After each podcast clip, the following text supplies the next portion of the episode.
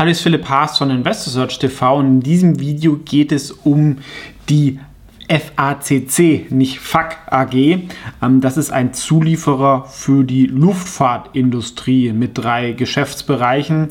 Ist ja auch nach Corona wieder ein Wachstumsmarkt, ähm, trotz aller Unkenrufe. FAC steht für Fisher Advanced Composite Components. Und sie sitzen, wie gesagt, in Österreich ähm, und beliefern Firmen wie Deal, Bombardier, aber natürlich auch Airbus, vor allem auch im Widebody, also A350 und sowas.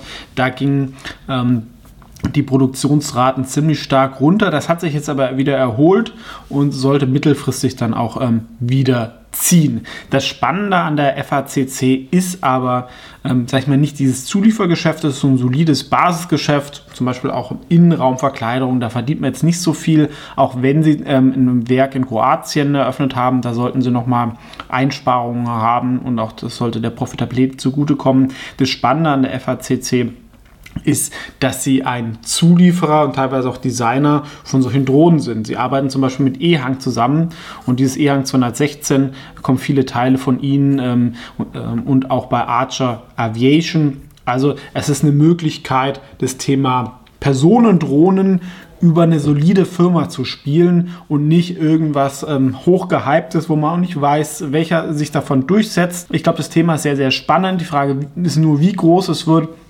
Aber ähm, man kann natürlich nicht mit Sicherheit sagen, welcher da der dominante Player ist. Aber äh, FACC arbeitet mit allen zusammen. Und das ist im Preis nicht so richtig drin. Wir haben hier fürs nächste Jahr ein 22er KGV.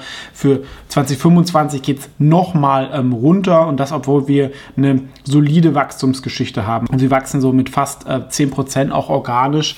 Und wir haben halt als Upside dieses ganze Thema Drohnen, wie wir auch hier in der Investorenpräsentation ähm, sehen.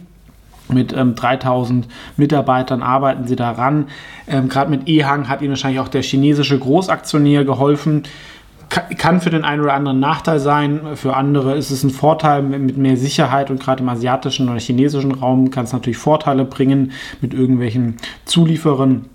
Aber ähm, das sollte man vielleicht noch wissen. Könnte natürlich auch irgendwann mal eine Übernahme sein oder er geht raus. Hier sehen wir die Partner nochmal aufgelistet. Auch Lilium ist zum Beispiel dabei, auch Jobby Aviation. Äh, es heißt jetzt nicht, dass die die kompletten Dinger bauen, aber viele dieser, ähm, sag ich mal, der Karosserie dieser ähm, Firmen kommt von FACC was schon zeigt, dass sie in diesem Segment sehr, sehr stark sind, aber sie arbeiten auch mit Boeing oder Airbus, die auch in diesem Markt mitmischen werden, ähm, zusammen. Ähm, und gerade Archer soll auch der Ramp-up relativ schnell ähm, schon kommen. Auch bei EHang ähm, hat er jetzt eine Zertifizierung bekommen.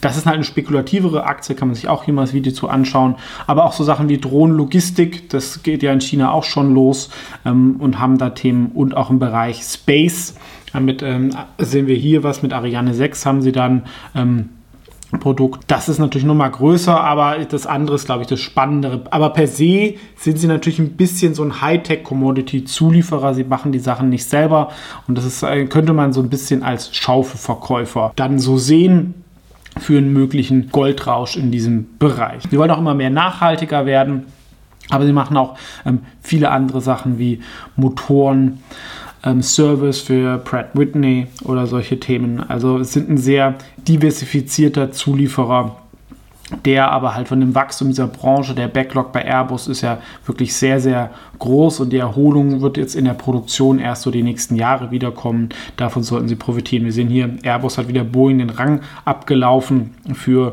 neue Orders. Und ähm, da liefern sie natürlich mehr zu als ähm, zu Boeing, was denen auch nochmal hilft.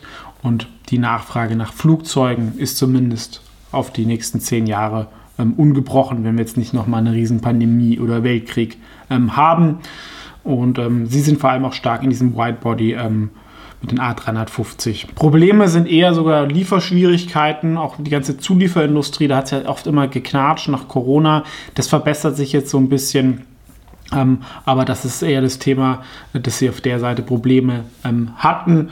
Ähm, aber das sollte sich eher bessern. Hier sehen wir nochmal die drei Bereiche. Das Spannendste sind sicherlich diese Aerostructures, wo auch das ganze Thema Drohnen und so drin ist.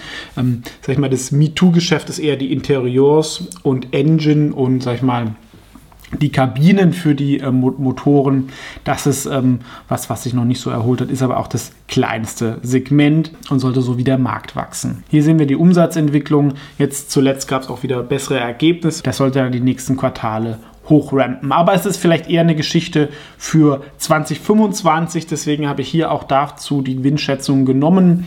Ähm, per se finde ich die Aktie aber halt interessant als Beimischung, um dieses Thema Drohnen ein bisschen defensiv zu spielen.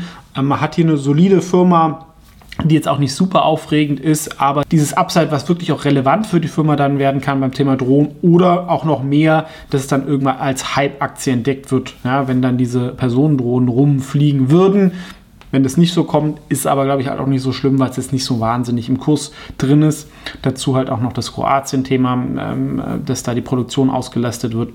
Ähm, also das ist, deswegen bin ich hier, wie gesagt, der Hinweis indirekt minimal investiert. Daraus können sich natürlich auch Interessenskonflikte ergeben und das hier ist keine Anlageberatung. Aber auch wenn wir hier mal die Schätzung für 25 nehmen und 9% organisches Wachstum ist jetzt auch nicht super aggressiv, wie wir an den Zahlen gesehen haben, kommen wir auf ein Renditepotenzial auf drei Jahre. Also das ist vielleicht was, was jetzt noch nicht kurzfristig ähm, so kommt, sondern kann auch länger noch ein bisschen dahin dümpeln von 21 Prozent, was doch ordentlich ist für so einen Nebenwert und so ein faires KGV von 17, wenn es mal als Drohnenaktie gesehen wird, ähm, da geht sicherlich auch noch mal mehr nach oben, aber das ist, wie ich es aktuell halt sehe, weil man hat ja schon ein bisschen Themen mit dem chinesischen Großaktionär von ESG nicht ideal und sie haben halt auch noch Schulden auf der Bilanz, was belastet hat. Wenn es aber die Zinswende kommt, dann ähm, sollte sich das auch so ein bisschen ähm, normalisieren. Kennt jemand die Aktie? Gerne kommentieren. Ansonsten vielen Dank fürs Zuschauen. Wenn das Video gefallen hat, gerne liken und dem Kanal beitreten. Ciao!